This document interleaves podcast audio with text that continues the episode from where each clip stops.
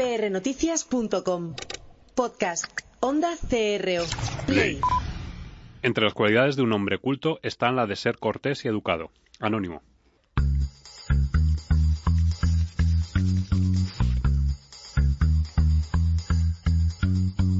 Pasión y talento. Con Gabriel Gómez.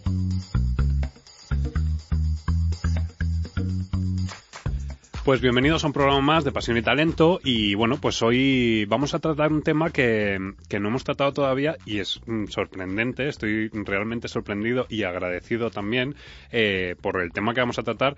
Hoy vamos a hablaros de, de protocolo. Protocolo hay veces que bien entendido y hay otras veces que lo malinterpretamos y en este caso pues bueno nuestro invitado hoy nos va a ayudar a dar un poquito de luz a todo esto y nos va a contar novedades porque Parece que no, y parece que en este caso el protocolo ha sido demasiado o excesivamente eh, correcto y a lo mejor no nos hemos enterado de algo que vamos a tener en muy corto espacio de tiempo. Eh, bueno, de hecho, en el próximo mes de noviembre, eh, bueno, pues un eventazo que, que va a tener, se va a dar ocasión en, en Valladolid.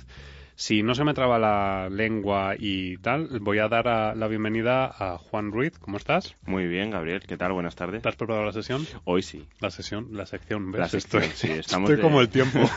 sí. Hace frío y en tu cabeza también. Sí, sí, no, no. En, mi, ya, bueno, en fin, no, no, me salen las palabras, o sea, que voy a ver si me como una chuchería más y, y arranco. Eh, vamos a empezar con la sección y luego ya hablamos con nuestro invitado.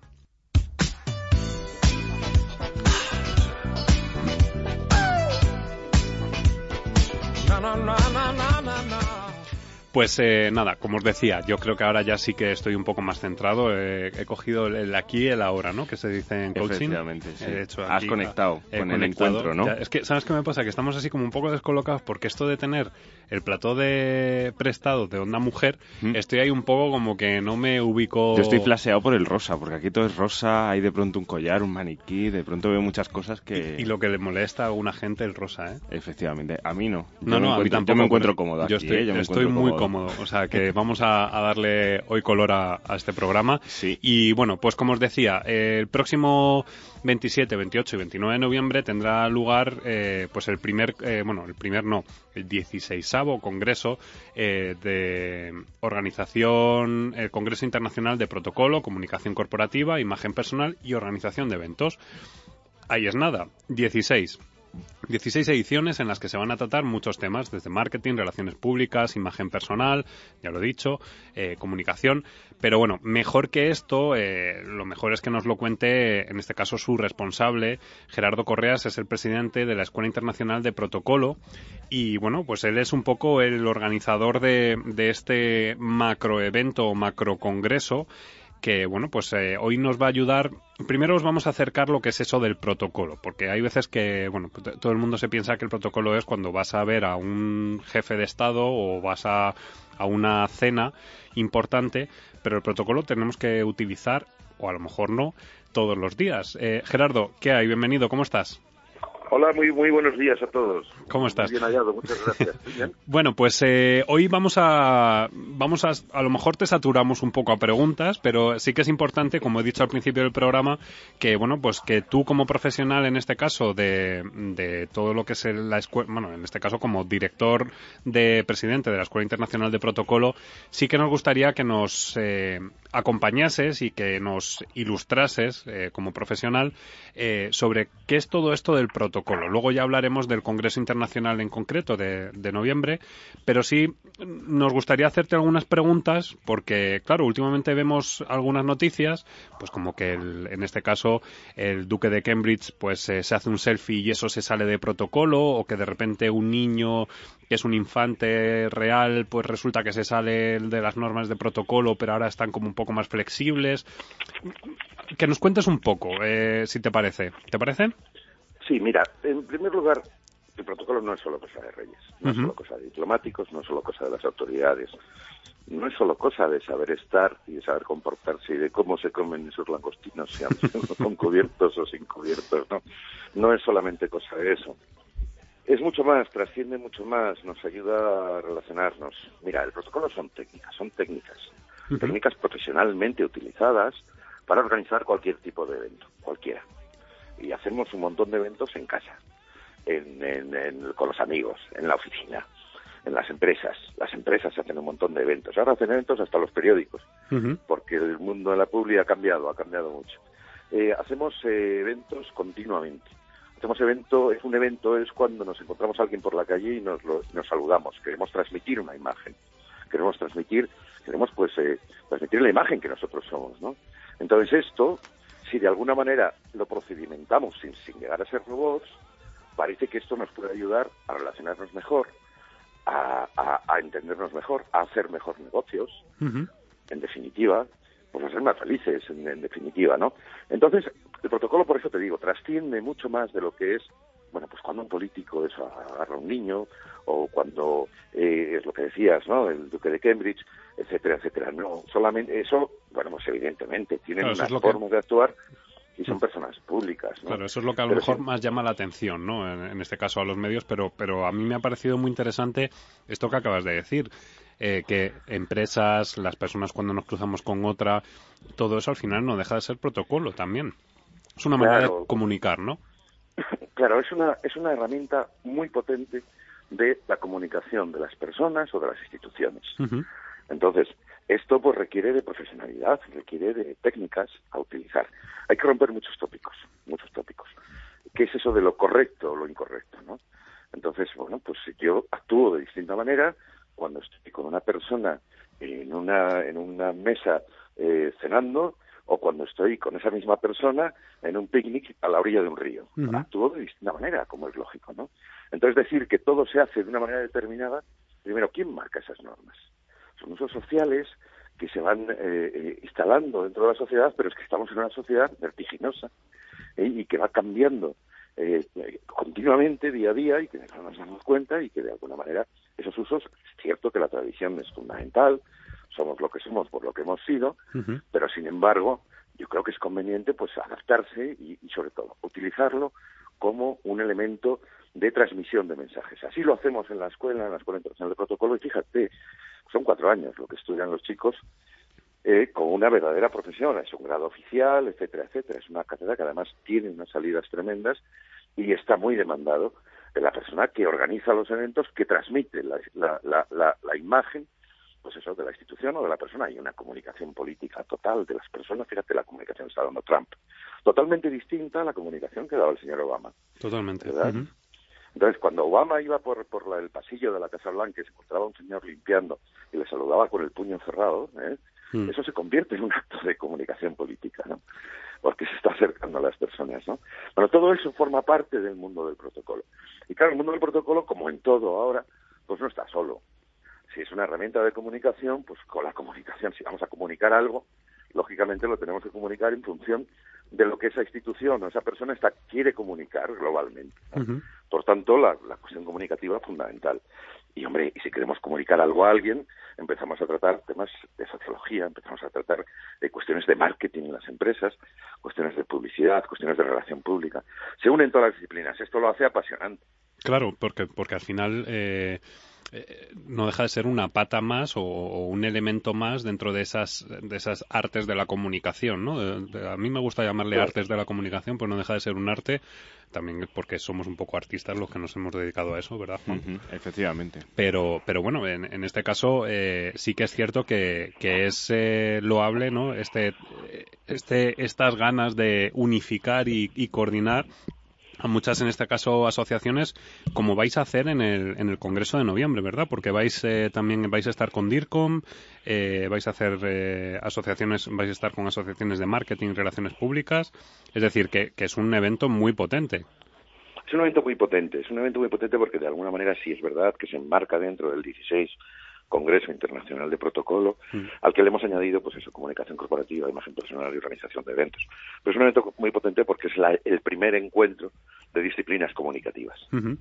¿Eh? Entonces, hombre, no tiene sentido que una empresa tenga una, unos, unos, unos eh, parámetros de comunicación global de lo que ella quiere y que organice un evento contando otras cosas distintas. Claro. Entonces tienen que unirse tienen que unirse, ¿no? Entonces, pues esto. Entonces, ¿qué es lo que pasa?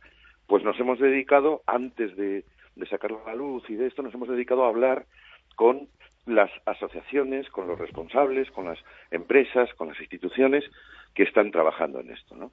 Bueno, cero respuestas negativas. Todo el mundo ha tenido una, una, una acogida tremenda y entonces, bueno, pues entonces en ese momento, pues efectivamente, la Asociación de Directivos de la Comunicación dijeron, venga, adelante y vamos juntos. La Asociación de Consultores de Imagen Personal, la Asociación de Marketing, eh, eh, todas las asociaciones de protocolo que hay en España. Todo esto está eh, promovido por la Organización Internacional de Ceremonial y Protocolo, a la cual pertenezco y tengo la suerte de ser el vicepresidente de la misma. Y, bueno, pues en su congreso anual hemos pensado que creemos que se aporta algo a la sociedad en cuanto a que si, si, si organizamos este, este primer encuentro, ya te digo, de disciplinas comunicativas. Y además lo vamos a hacer, si quieres ahora comentamos, lo vamos a hacer, estamos muy expuestos, ¿eh? lo vamos a hacer totalmente nuevo, es un congreso, es una forma totalmente distinta, es un escaparate totalmente distinta de hacer congreso. Entraremos, entraremos ahora en ello, en, el, en lo que es el congreso, eh, pero antes vamos otra vez a, eh, claro, porque estábamos hablando, estábamos hablando de, esa comunicación, ¿no? Eh, y bueno, claro, el entorno, también comentabas que el entorno ahora mismo pues es muy volátil, ¿no? Nos movemos en ese entorno buca tan, tan famoso y tan utilizado.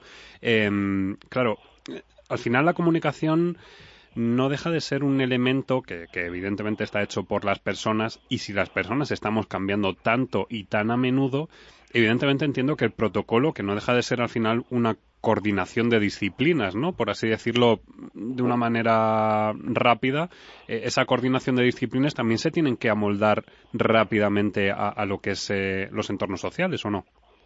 Absolutamente, absolutamente, claro. Fíjate, eh, lo que decíamos, ¿no? Está en todos los ámbitos, fíjate en el deporte, ¿no? Es tan mediático, que lo ve tantos millones de personas. Pues hombre, es como para, para organizar mal un palco, ¿no? Donde además se cuecen un montón de historias. Fíjate en el deporte, en la universidad, en, la, en las cuestiones eclesiásticas, cualquier, cualquier religión, ¿no? En todas, en todos los sectores de la sociedad. En los, en los ayuntamientos, con las banderas, las famosas banderas que tanto traen en los ayuntamientos, efectivamente, pero no solamente con las banderas. Tú fíjate, mira, un ayuntamiento mediano, pequeño o grande, la cantidad de cientos de actos que organiza cada fin de semana eh, deportivos con los niños, culturales, en las casas de cultura. Todo eso, además, si se organiza como es debido, de repente nos damos cuenta que organizándolo adecuadamente, cubriendo los accesos como es debido, etcétera, resulta que es que estamos cuidando mejor el medio ambiente. Y entonces estamos haciendo eh, un bien, es decir, incide directamente, una mejor organización incide directamente en la sociedad. Y por la mejora. Claro, fíjate Gerardo, eh, y, aquí te, voy a hablar con total confianza, fíjate que yo siempre tenía la imagen que la gente que os dedicabais a protocolo eh, erais como un poco estirados, perdóname, es, así como usamos el, programa, pero fíjate que, que para mí la sensación que me está dando, y eso que te tenemos al otro lado del teléfono, es que es completamente distinta esa imagen. O sea, esto es un mm. tópico, ¿no? la persona que se dedica. De hecho, de hecho, con su voz lo que está transmitiendo es cercanía. Totalmente. Directamente se sale de ese protocolo, de ese prejuicio que tenemos, pues como tú y yo, que, yo también había pensado lo de que son muy estirados, ¿no? Un poco estirados. Y finalmente, hablando con él, conversando con, con el discurso que está teniendo, es que Oye, chicos, lo que queráis, ¿eh? Vamos a... Nos salimos de... Gracias. Pero es cierto, es, cierto que al final la sensación un poco, eh, y yo, yo soy director de comunicación en este caso, y, agradezco el que haya colegas de profesión, porque al final no dejamos de ser, eh, estar mm. todos dentro de este, de este saco de comunicación, agradezco eh, el perder esa, entre comillas, corbata que hay veces que hay muchos, corbata y traje, ¿no? Que a lo mejor estás con corbata y traje, mm. pero hay veces que, que, es necesario que con la comunicación y lo que transmitimos consigamos conectar con las otras personas, ¿no? Yo creo que el protocolo también pasa por ahí, ¿no? Eh, el protocolo al final es... Sí. Fíjate, eh, en el sexto congreso, estamos en el 16, en el sexto, hmm. eh, hablando de protocolo de empresa, ante 600 personas de protocolo, hace, hace, hace 12 años, ante 600 personas yo le pedí a un gran empresario, a un gran organizador de eventos, al número uno de la empresa que organizaba eventos en España, le pedí que fuese sin corbata, y que hablase de su experiencia en la presentación de un coche de una gran marca. Bien, este señor llegó y dijo, señores, yo he hecho esto, yo facturo tantos X millones de euros al año y a mí el protocolo me molesta. Ante 600 personas de protocolo. Estaba hablando de esto mismo. Decía, miren, yo me he pasado seis meses trabajando con marketing de la marca, trabajando pensando cómo tenemos que hacer con los distribuidores, cómo tenemos que vender el diseño, cómo tenemos que vender todo esto. Y para desembocar en un acto de presentación de este coche. Y claro, lo que no puede ser es que el último día, por la noche, cuando tenemos todo el día montado, toda la escenografía, antes habéis hablado de un plató nuevo, rosa, os afecta, claro. Bueno, pues cuando tenemos toda la escenografía, todo preparado, todo esto, me llega un señor con corbata, engominado, y me llega y me dice, no, aquí en este puesto va esta persona. Esto molesta. Eso es hacer un mal protocolo. la persona de protocolo es una persona que tiene conocimientos y tiene capacidades y competencias de las distintas disciplinas de comunicación y que sabe perfectamente lo que esa marca de automóvil o lo que esa institución pública o lo que esa persona política o lo que esa familia o lo que él quiere transmitir. Entonces, en base a eso, planifica de acuerdo a todas las herramientas y disciplinas y ciencias que tenemos al lado, todos juntos vamos a por el objetivo final. Entonces eso es hacer protocolo desde mi punto de vista. Sí, no Entonces, bueno, pues sí, no, es, estar poniendo trabas y, problemas, sino al final es, es, ayudar y que salga todo de una manera fluida, ¿no? ¿Sabéis qué hace apasionante al mundo del protocolo, a la profesión del protocolo? Mm. Lo que hace apasionante es lo que mucha gente no cree que es, que es la flexibilidad que tiene. en eso estaba yo pensando también, en la adaptabilidad que tiene el protocolo, tal y como lo estás contando, Gerardo, porque al final es lo que dices, un evento multitudinario, ¿qué es lo que esperas? Pues ese, ese, ese señor o ese, ese hombre con ese traje y con ese pelo engominado y lo, y lo que no transmite al final es lo que quiere transmitir esa marca o ese, o ese evento, ¿no? Claro, claro. Mira, eh, eh, efectivamente, es, es, es, las técnicas hmm. para organizar cualquier acto, cualquiera, cualquier acto, no solamente los de los reyes, eso, cualquier acto, pero siempre esas técnicas utilizadas en beneficio de lo que el organizador, el anfitrión, pretende, en hmm. beneficio de hmm. eso. Por tanto, es adaptar todas esas técnicas. La pregunta es, ¿quién es el anfitrión? Muchas veces lo decimos, ¿no? ¿Quién es el anfitrión? Pues el anfitrión es el que organiza, es el que invita, es el que... No, señor, el anfitrión es el que paga. claro, simple y llanamente. Tiene que tener un retorno. Claro. Es decir, una empresa que hace una inversión en un evento, porque ahora es mucho más fácil segmentar los públicos y decir, venga, quiero presentar este producto, o quiero vender mi imagen de empresa, o quiero tal. Vale, entonces segmento públicos y entonces los invito. Bien, porque el mundo ahora mismo vamos por ahí, bien, ¿de acuerdo? Los invito. Estamos haciendo un evento. Lo que no tiene sentido es que ese evento no me dé un retorno. Claro. Bien. Entonces, claro, entonces hay técnicas para conseguir ese retorno. insisto, personas, políticos eh, eh, de, todo tipo. Eh, Gerardo, te quería hacer otra pregunta. cuando, claro, cuando se plantea organizar un evento, en este caso da igual de lo que sea, personas, una cena o en casa y demás, Claro, ese protocolo, y, te voy a poner mi ejemplo. Yo me pongo muy tenso y llevo muchos años organizando eventos y demás y me pongo tenso porque, porque, y de hecho la gente que me conoce me dice, te tienes que relajar.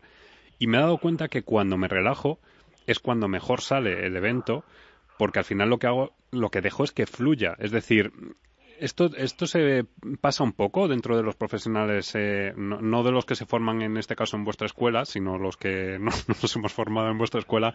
Suele pasar, es decir, se transmite, se puede llegar a transmitir en un, en un evento tensión.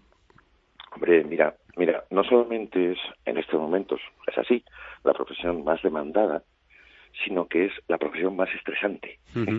¿Por qué? Porque estamos trabajando en un directo. Entonces, en un directo no hay tu tía, o sea, son, pasan las cosas que pasan. ¿Cómo se arregla esto? Pues se arregla adquiriendo competencias para no, para evitar esos nervios. Primero planificando y dirigiendo y controlando los tiempos y controlando el proyecto y controlando el estrés y gestionando esos tiempos, gestionando ese estrés. Bien, y después, bueno, pues a funcionar en ese directo. Claro, claro que pasa, pasa y mucho, y ahí es donde se ven los buenos profesionales, ahí es donde se ve la experiencia. Es una, es una, es una profesión apasionante, pero es una profesión difícil, es una profesión complicada, es una profesión que además requiere una dedicación absoluta. Esto sí que es vocacional, absolutamente. Pero bueno, pero de alguna manera es muy creativa. Primero tienes que diseñar qué voy a hacer. Claro. Bien, y a partir de ahí tienes que planificar. Pero entonces por eso creo que es conveniente, eh, yo me, me, quejo mucho de, de los sistemas educativos. A ver, un médico, un médico sí, que sabe mucho de medicina, si tiene que dirigir un servicio y no sabe liderar un equipo, y no sabe dirigir, y no sabe proyectar, pues no es un buen médico. Entonces, esto ocurre lo mismo, pero más, pero potenciado, con las personas del mundo del protocolo. Es decir, son personas que no tienen, no solamente tienen que saber eh, hacer algo, sino que tienen que saber planificarlo y dirigir, porque se trabaja mucho con los recursos humanos. Entonces, pero además a todo eso se le une una, una cuestión que es tremenda, ¿no? Tú puedes hacer un evento espléndido, eh, una cena de 800 personas, una empresa, sus clientes, todo perfecto, los atiendes, los recibes, el guardarropa, pum pum, que es fíjate 800 personas llegando en un cuarto de hora, lo preparas, lo organizas, esos aperitivos tremendos, venga, venga, pum pum, sientas a todo el mundo en su sitio, haces una cena espléndida. Y al final todo puede salir, fijaros en la palabra, excelentemente mal. ¿Por qué? Pues porque resulta que esa cena en la que todo estaba perfecto, tú has hecho tu trabajo perfecto, pero la gente se aburrió. Claro no consiguió la empresa. No solamente en esta profesión, no solamente hay que hacer las cosas bien, sino hay que conseguir ese retorno que se busca. Claro. A mí me gustaría saber, lo hace apasionante. A mí me gustaría saber, Gerardo, eh, en qué momento eh, vosotros, como profesionales del protocolo, trabajáis la improvisación. Es decir, si algo sale mal, ¿de qué manera podemos enfocarlo de otra manera? Porque, claro, eh, nos encontramos ante eventos que, oye, que de pronto que se ha puesto malo el catering o que de pronto iban a asistir 200 personas y al final aparecen 30. Es decir, ¿de qué manera manejáis? Ya, ya sabemos que hay flexibilidad dentro de lo que es el mundo del protocolo, pero más allá, la gestión del cambio. Sí, mira, eh, es muy tópico, ¿no? Decir, no, no, es un buen, eh, es un buen profesional aquel que improvisa, que improvisa bien. Sí. No es verdad, no es verdad. Yo he tenido la suerte en mi vida, de en mi vida profesional, que me he dedicado a esto toda la vida, he tenido la suerte de estar en los mayores eventos que ha habido en España en los últimos 30 años. Entonces, fíjate, eh, me ha tocado muchas veces improvisar, porque hay muchas cosas que improvisar. Pero la cuestión no se arregla improvisando, porque entonces falla seguro. La cuestión se arregla planificando la improvisación. Eso es planificando la improvisación y trabajando en ella. No se arregla solamente con backups, es decir, si, si tengo un equipo de sonido voy a tener otro de repuesto. Bien, sí, claro, entonces si me falla, bueno, pues entonces bien. No se arregla solamente con eso, sino que se arregla pues planificando. Se me viene a la cabeza, mira, inaugurando Almería 2005, Juegos del Mediterráneo, unas Olimpiadas en toda regla del Mediterráneo, bueno, pues teníamos la, visita, inaugurábamos, y venían sus majestades los reyes, Juan Carlos y Doña Sofía. ¿Qué pasaba? Pues que, bueno, claro, cuando hay televisión en directo, por Dios, ascensores cero, porque si se estropea, entonces escaleras. Bien. Yo me empeñé en poner unas cosas en, en, el primer descansillo, para subir al palco, en poner allí una pita enorme, aquello era un follón, era un desastre. Bien, ¿sabes qué pasa? Me, me, me llaman por el peinanillo cuando estábamos subiendo. Me dicen, para, para, para, Gerardo, para. Bueno, pues nos paramos en aquella maqueta. ¿Qué pasaba? Pues lo que pasaba arriba es que la línea de saludo la vicepresidenta del Comité Olímpico Internacional, Argelina, tiró una alfombra al suelo y se echó a rezar.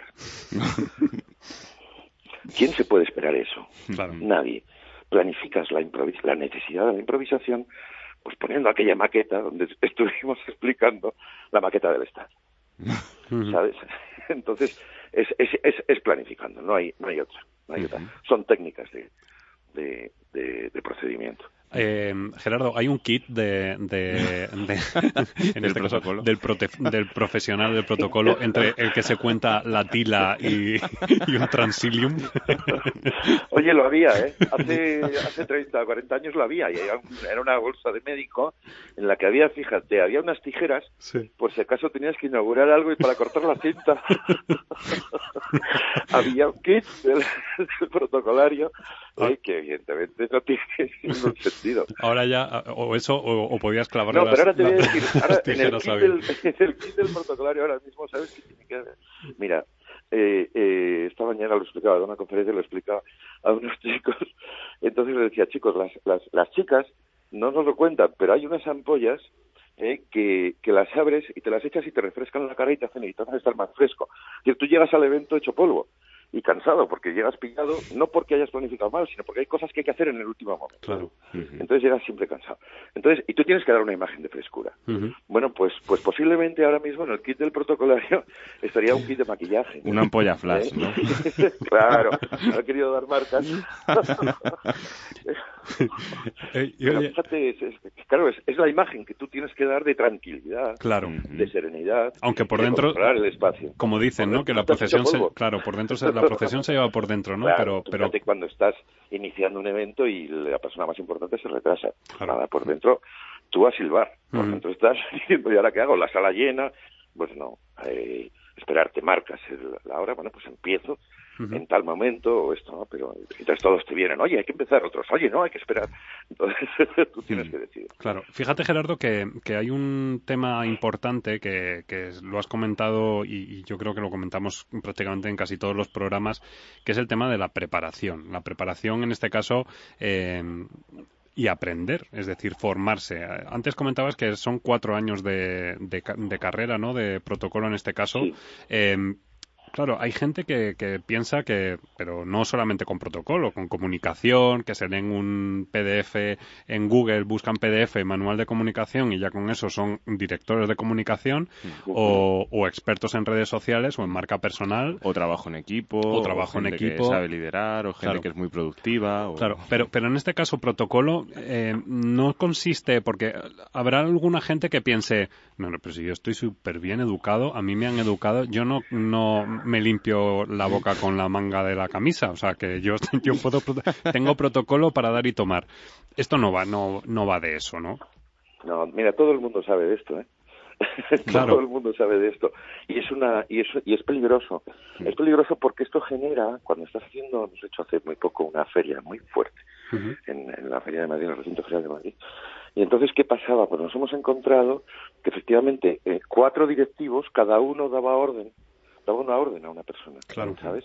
Entonces, orden y desorden es fácil, eh, orden y contraorden, desorden. ¿no? Entonces, mm, fíjate, yo he llegado a una persona que era la directora de marketing de una grandísima empresa de Portugal, está, bueno, pues no sé, en el escalafón, ¿sabes? Está ahí, arriba estaba. Entonces esta mujer pues tenía el, el y de repente me la encontré dándole instrucciones al técnico de sonido. Este hombre se estaba volviendo loco le, le, quité con toda la educación del mundo, pero con toda firmeza, le quité el pinganillo. ¿Sabes? Porque es que estaba cargándose su propio evento. Claro. Entonces, esto, claro, hay que gestionar esos recursos humanos y es difícil muchas veces, ¿no? Porque el directivo, el, esto que dice, no, no, yo sé de esto, ¿no? Tal. Pero claro que sí, pero hombre, deja a los profesionales. Yo cuando llamo un fontanero y me viene a arreglar el lavabo, yo no me meto a decirle cómo es, ¿no? Porque no lo sé. Entonces, él es el profesional, ¿no? Pues esto es un poco lo mismo.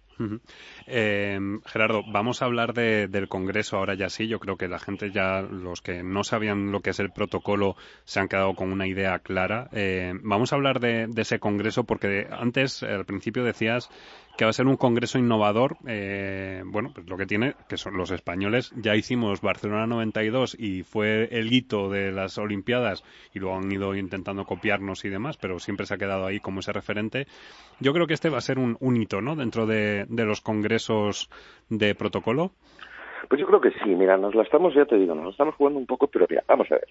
Primera cuestión, todo aquello que se pueda ver en un blog ¿qué sentido tiene que venga alguien de la India a escuchárselo a una persona? Claro. Cero sentido, ¿no? Entonces no, ahí no se pueden decir cosas que se puedan ver en otros sitios, en otros, en otros, en otros formatos, ¿no? Entonces, eh, por, un, por un lado. Por otro lado, bueno, pues vamos a ver el contenido científico, que es la base de cualquier congreso, pues el contenido científico tiene que adaptarse a los contenidos que demanda hoy las profesiones, ¿no? Entonces no podemos hablar, pues, de cosas de protocolo del, del año 20, sino, bueno, pues las cuestiones que nos interesan ahora. Tercera cuestión. Vamos a ver el ejemplo. Por ejemplo, una ponencia de protocolo universitario. ¿Bien? ¿Cómo se organiza un honoris causa? Muy bien. Pues está bien. Hay gente que quiera hacer esto. A mí me parece que es mucho más interesante si en vez de estar en el Palacio de Congresos o en la sede, que en este caso va a ser el, una sede estupenda, el Teatro Calderón de, de Valladolid, bueno, pues en vez de esto, en vez de la sede, venga todo el mundo fuera de la sede del Congreso y nos vamos al Paraninfo de la Universidad de Valladolid. y allí, claro, y allí, en ese entorno, allí con personas o bien reales, que en este caso lo serán, o bien ficticias, y teatralizamos un doctor honoris causa. Claro, al final, al final es aterrizar, que, yo creo que ese es el grave error que, se cometen en muchos eventos, que al final vas, escuchas la charla eh, que ya ha soltado esa persona en otros en otros cinco congresos previos eh, y que ya la tiene más quemada. Que... Y que no le dejan grabarle para que no le pise la ponencia. Claro, pero que si ya, la has, si, ya la has visto una vez, prácticamente puedes repetirla igual que, que un... Sí, que un loro, pues se puede repetir la conferencia.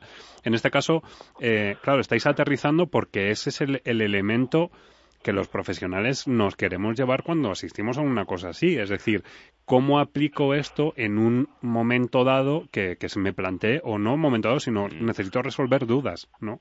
Claro, está demostrado, mira, es que estamos preparando un montón de experiencias, son, lo llamamos experiencias, lo llamamos experiencias que es como llamamos a los eventos, hechos experienciales, experiencias. Si yo hago un evento con unos clientes míos y se acuerdan de mí, joraba, me estoy eh, fidelizando a esos clientes. Claro.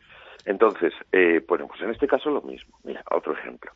Eh, vamos a ver, yo puedo explicar cómo funciona un periódico, ¿ok? Bueno, pues lo que voy a hacer, y al mismo tiempo que me voy a ver el periódico, en este caso el decano de, de los periódicos en España, el norte de Castilla, en Valladolid, porque estamos allí, pues al mismo tiempo que voy a ver el periódico y que veo su museo, etcétera, al mismo tiempo, pues el director del periódico nos va a contar por qué los periódicos hoy están organizando eventos, cosa que no hacían hace 20 años. Es decir, aprovechamos, ¿no? Así un multitud de experiencias. estamos en Valladolid, vamos a ir a bodegas. Claro que sí, vamos a hacer una cata. ¿Solo una cata? No. Vamos a estar haciendo una cata y la persona que está haciendo esa cata nos va a explicar cómo trabaja el marketing, eh, la comunicación, el protocolo, la relación pública de la bodega para solucionar pues, los problemas económicos de la bodega. Por ejemplo, vender, exportar vino, por ejemplo. ¿no? Cosa tan necesaria en este momento cuando tenemos una producción además espléndida de vino en cualquier. Eh, entonces, eh, eh, todo esto van a ser experiencias. Experiencias. Y, pero además, otra. Nos hemos cargado, por eso te digo que igual nos van a dar, nos hemos cargado los almuerzos de trabajo. No hay almuerzos de trabajo. ¿Por qué? Pues porque, oye, porque son un rollo. Entonces a mí me toca sentarme al lado de un señor que no conozco, que no sé qué, y solamente me puedo realizar con una persona o no. Estamos en Valladolid. ¿Sabes qué pasa? Mira, vete de tapas por Valladolid. Eso, es muy, eso es muy español, ¿eh? Eso eso, ese es al final el networking que, que siempre hablamos aquí en España, pero que es, que es verdad que es cuando realmente se hace negocio. Es decir, no es en una mesa, que lo que dices, ¿no? A mí, ¿por qué me van a sentar con el señor de protocolo de, no sé, de, de, cualquier sitio. De cualquier sitio, cuando a lo mejor lo que me interesa es relacionarme con cinco compañeros con los que hablar, con los que a lo mejor tratar un tema y que incluso puedo generar sinergias y negocios. no, de hecho lo que se dice es que los grandes contratos se firman en servilletas. pero además, además, ¿sabes qué pasa? Que parece que a un congreso hay que estar todo el rato serio. Pues no, mm. señor, hay que divertirse. y hay que estar en una, con una sonrisa. Se aprende más cuando se trabaja con una sonrisa, se, se, negocia mejor cuando te haces amigos, etcétera, etcétera. Y además cada uno somos como somos. Uno es más tímido y se le cuesta más trabajo, ¿sabes? Otro es menos. Entonces hay que fomentar mucho eso. Vivir, vivir Valladolid es un poco lo que, lo que queremos hacer y vamos a, vamos a tener, eh, eh, vamos a, a, los cerca de mil asistentes que va a haber, que va a haber allí, porque no nos caben más, pero que va a haber allí pues los vamos a sacar a la calle, van a, van a interrelacionarse con la, con la gente de la ciudad y van a interrelacionarse entre ellos. Mira, en el año 95 hicimos el primer Congreso Internacional de Protocolo. ¿Sabes cuál fue el regalo del al congresista? Fue un tarjetero. Porque en aquel momento lo que creíamos era que debían de, intercambiarse tarjetas. Joder, si es que, es que parece lógico, ¿no? Entonces, bueno, pues ahora no vamos a dar un tarjetero. Pues ahora pues habrá un iPad, habrá... Entonces, eh, claro, estas cosas que parecen tan obvias, resulta que es sorprendente que nos parezcan que, sean novedosas, ¿no? pero, pero creo que hay que hacerlas así, ¿no? Entonces es un congreso en el que sí, por no va a haber coffee breaks, no. A ver, quien quiera tomar un café, en los halls habrá unos termos de café con leche, con nuevos vasitos de plástico, y que quiera café se lo pone, pero no vamos a perder tiempo claro con un señor que se viene desde Uruguay o desde la India o desde Japón o de no sé dónde, un señor que le cuesta un dinero tremendo y, y, no, prefiero, ¿sabes? Entonces, eh, eh, eh, hacer esas, esas cosas por la mañana, sí, en la sede, en las distintas salas alternativas, pero a partir de la una y media de la tarde nos vamos fuera y a, y a vivir las distintas experiencias, múltiples experiencias que estamos que estamos haciendo. Yo me estoy sorprendiendo porque me hemos sacado un concurso de ideas, de experiencias, en todos los alumnos de todas las sedes de la escuela. Bueno, están llegando unas cosas increíbles, ¿sabes? Maravillosas. Entonces, es, un congreso, lo bueno y, lo que hace apetecible, eh, por lo que comentas, es que es un congreso vivo, ¿no? Y hecho por las personas, es decir, ese mismo protocolo del que hablábamos, ¿no? De, esa improvisación, posible improvisación y demás, al final la estáis gestionando pre-evento, en este caso experiencia o congreso, eh, pues con las ideas de, de los asistentes, que al final eh, es lo interesante, ¿no? Claro, de eso, de eso se trata, ¿no? De eso se trata, efectivamente. Fíjate que, que quedan diez meses, ¿no? Bueno, pues estamos, yo, yo ya tengo sensación de estar... Eh, que, estamos ya ahí. en el tiempo, ¿sabes? Pero es verdad que aquí hay que controlar muy bien los ritmos y los tiempos, ¿no? Porque hay cosas que no se pueden hacer antes, hay que hacerlas en su momento. ¿no? Yo les digo a los chicos cuando, cuando estamos haciendo un, un evento o esto, siempre les digo, no, el sitting, el, situar a las gentes, lo tienes que hacer el día antes, la noche antes, porque es que te viene gente nueva, se, te falla gente, etcétera. No lo hagas dos semanas antes, pues no sirve para nada. Entonces hay que gestionar los, los tiempos. Y en esas estamos, la verdad es que estamos muy ilusionados, estamos muy contentos. Yo, de verdad, la sensación es que a todo el mundo al que le, le contamos y esto, pues nadie eh, tuerce la cara, sino todo lo contrario. Qué buena iniciativa, venga, vamos adelante y oye, y que además no nos podemos olvidar, todo esto, el ayuntamiento, las instituciones públicas de Valladolid han sido estupendas, nos han acogido y nos están apoyando mucho. Pero fíjate que, esto al final, eh, hablas de las instituciones de Valladolid, pero al final esto no deja de ser marca España, es decir, estamos transmitiendo un, mensaje de profesionalidad, eh, y, bueno, pues eh, una creación de sinergias dentro del mundo, de, en este caso de la comunicación, muy importante y que es algo que tiene que, por eso es por lo que estamos hoy hablando contigo, porque esto tiene que darle mayor eh, difusión eh, en los medios. Claro, claro, bueno, que la marca España, cómo vender España, cómo vender ciudades, ¿no?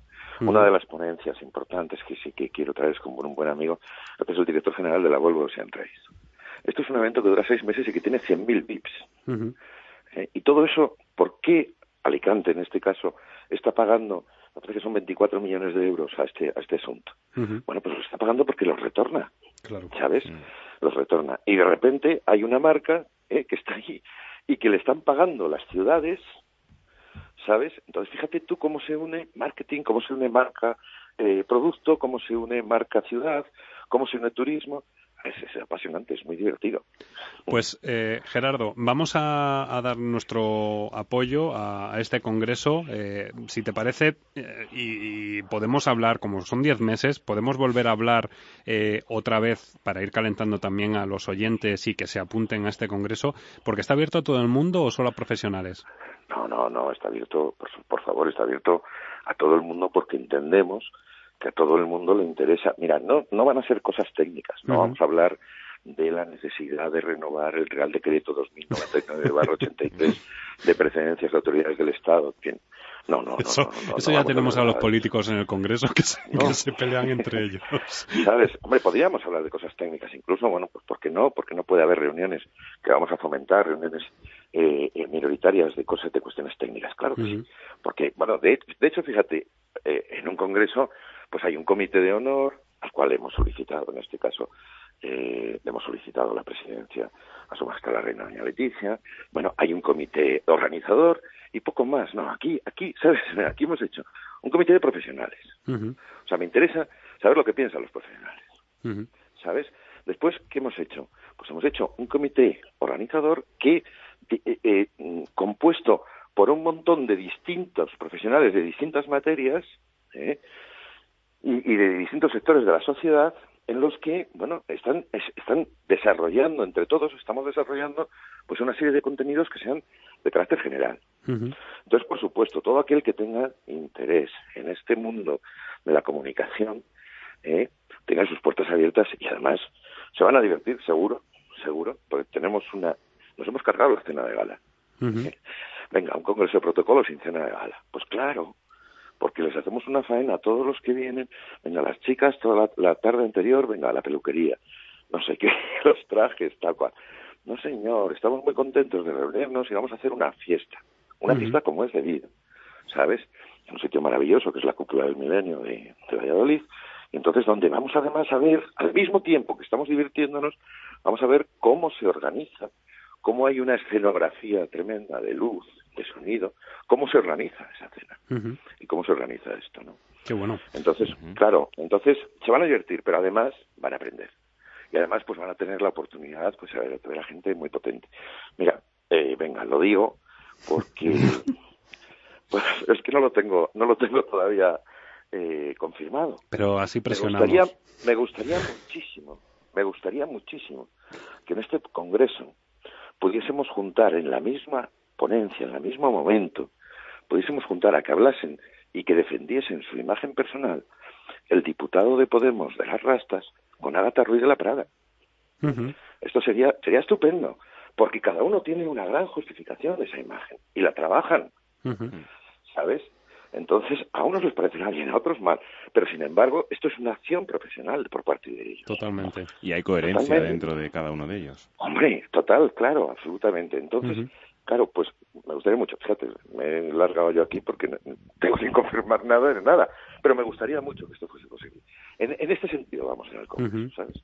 De pues, esta manera. Pues Gerardo, eh, repito, antes de que llegue ese, esos 10 meses, volvemos a hablar, si te parece. De momento les vamos a dar a los oyentes, eh, eh, porque yo creo que simplemente con haber escuchado este ratito, ya te, entran ganas de, ir y, conocer un poco todo ese, ese mundo del protocolo y de la comunicación. Y si encima ya dices que va a Gata de Ruiz de la Prada y el de las rastas de Podemos... Bueno, no, no, no, no, a ver. no, pero lo que sí digo es una cosa. Lo que sí digo es una cosa. A ver, cuota, mira, gracias al apoyo, gracias al trabajo, a todo esto, cuota ultra asequible. No, va, no va a llegar a 200 euros seguro. ¿eh? O sea, hoteles están portando en Valladolid. Es decir, intentamos que sea asequible para todos, ¿no? Pues, eh, Oye, yo encantadísimo, por favor, cómo no, encantadísimo y además muy agradecido de vuestra iniciativa porque sí, el apoyo de todos y todos de la mano al mismo compás, pues estupendo. Fenomenal. Pues eh, www.congresoprotocolovalladolid.com eh, y allí pues estará Gerardo y otros grandes profesionales, eh, en este caso del protocolo, nacionales e internacionales. Gerardo, muchísimas gracias, presidente de la Escuela Internacional de Protocolo, vicepresidente primero de la Organización Internacional eh, de Ceremonial y Protocolo. Volvemos a hablar en unos meses, ¿vale? Venga, encantadísimo. Oye, un saludo a todos y no me puedo despedir de otra manera. Nos vemos en Valladolid. Fenomenal. Igualmente. Gracias. Gracias. hasta ahora, Gerardo. Y nosotros ahora, pues, eh, si te parece, te estoy dejando la última parte del programa para que no tengas interrupciones. La mejor, la mejor, vaya. Y sobre todo para ver si te lo has preparado. Bueno, bueno, veremos a ver. Sabes que te tengo. Sí, sí, que me tienes fichado como siempre.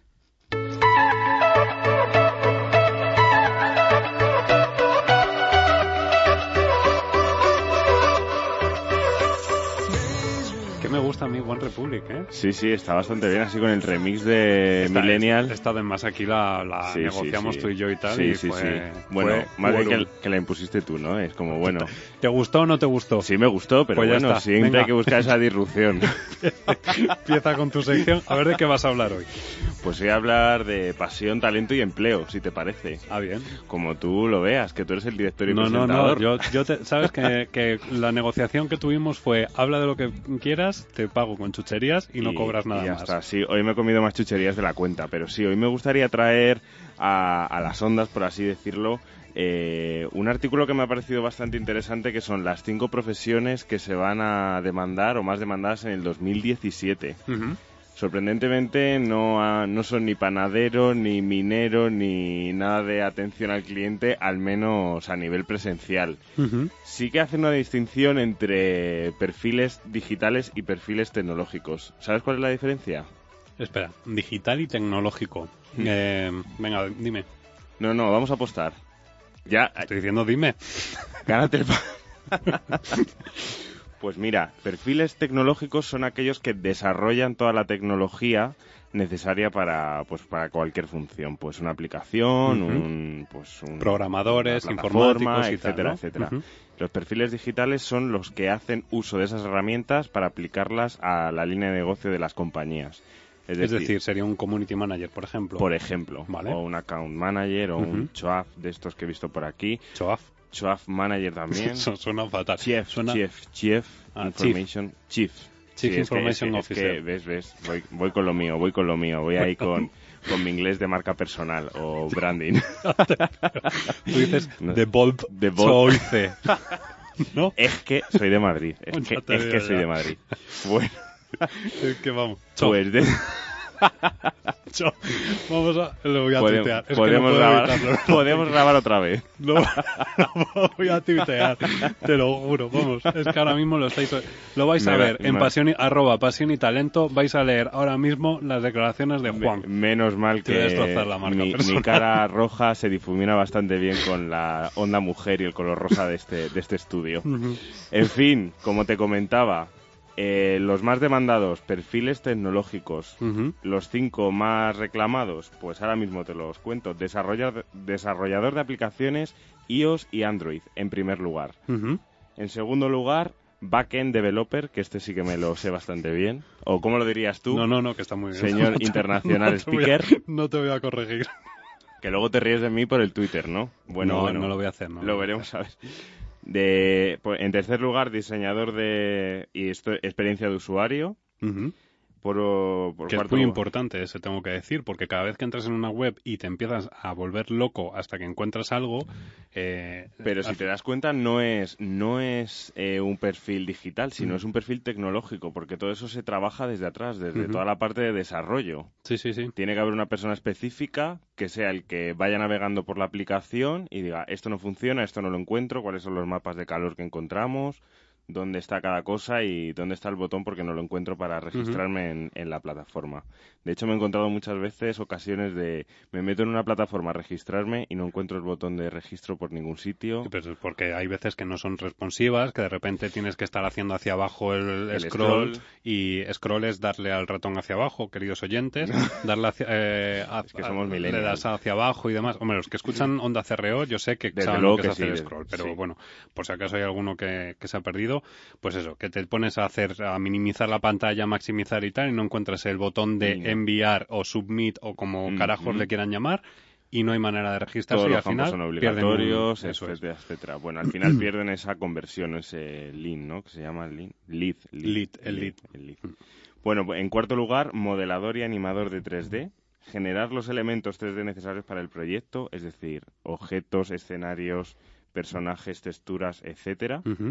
Y por cuarto lugar, desarrollador web. Hay que hacer esa distinción para que, bueno, pues los oyentes que estén en búsqueda activa de empleo que sepan que no se desarrolla de la misma manera una aplicación en iOS o en Android que en una aplicación web. Y tengo que decir que es un chollo tengo que decir, porque si eres desarrollador de aplicaciones, como iOS y Android están continuamente actualizándose, eh, al final lo que pasa es que se quedan obsoletas en el transcurso de unos meses. ¿Qué significa eso? Que al final la persona que desarrolla aplicaciones tiene que estar renovando continuamente la aplicación, que es por lo que estamos continuamente actualizando las aplicaciones. En, bueno, yo en este caso, tú es que como eres de Samsung, bueno, claro, claro. Normal que no ya, te está Ya estamos con las distinciones en antena.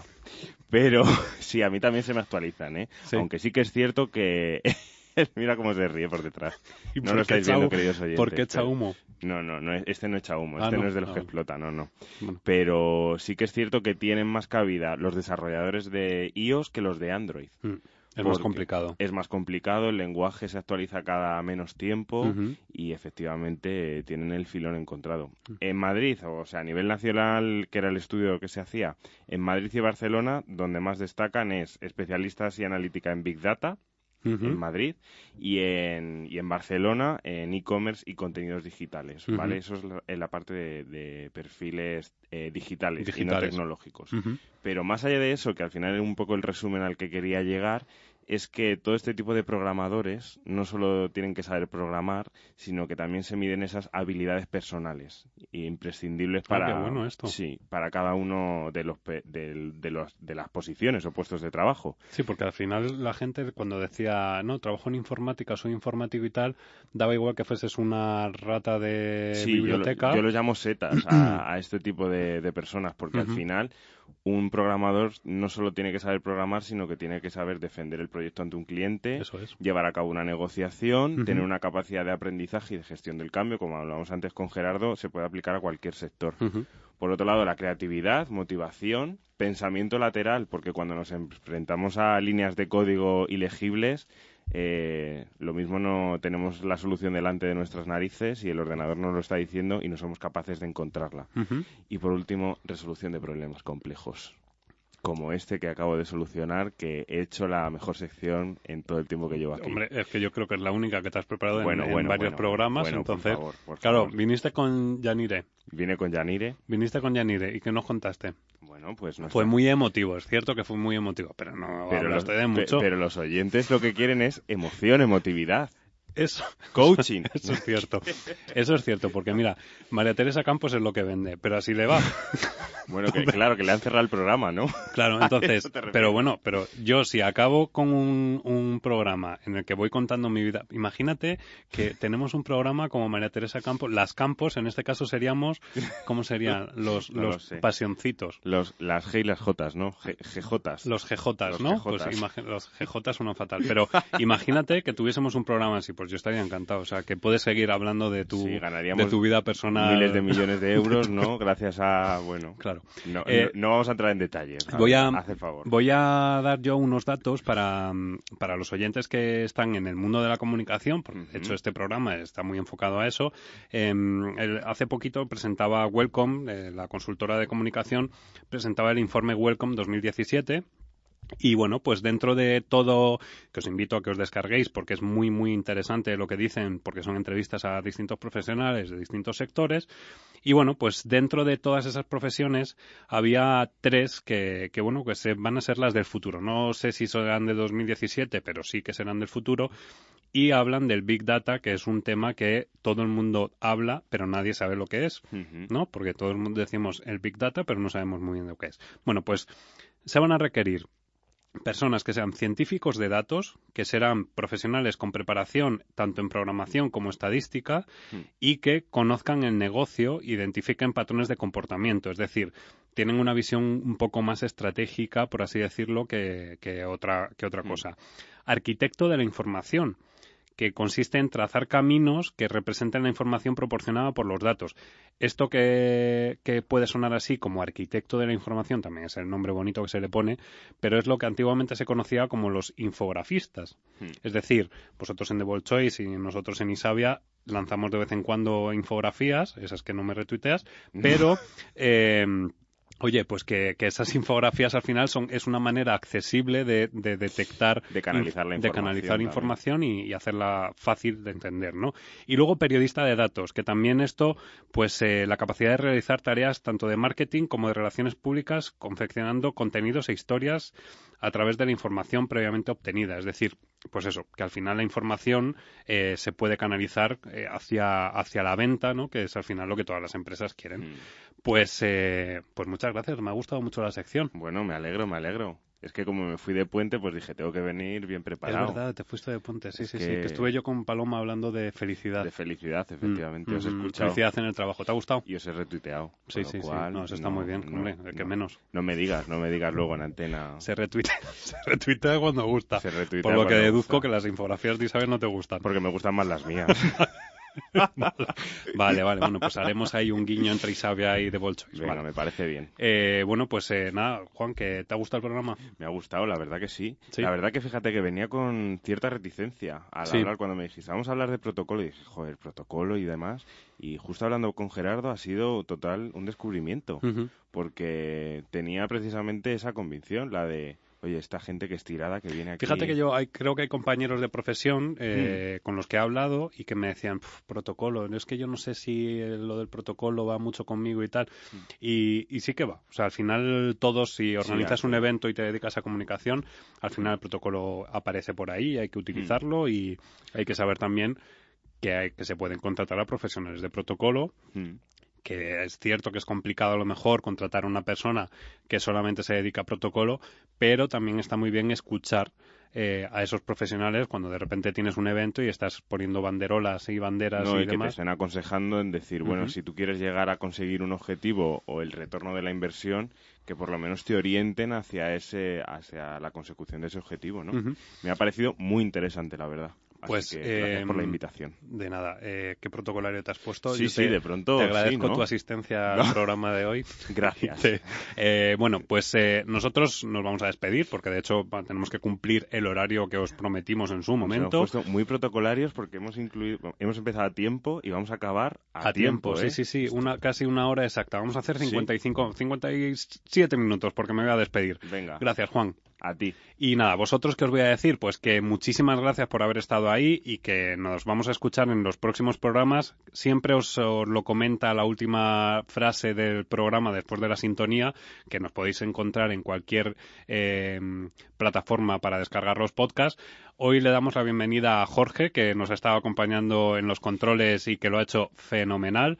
Así que nada, bienvenido aquí al grupo Pasión y Talento. Y nada, pues a vosotros te voy a decir que lo que siempre os digo, hagamos de la utopía una realidad.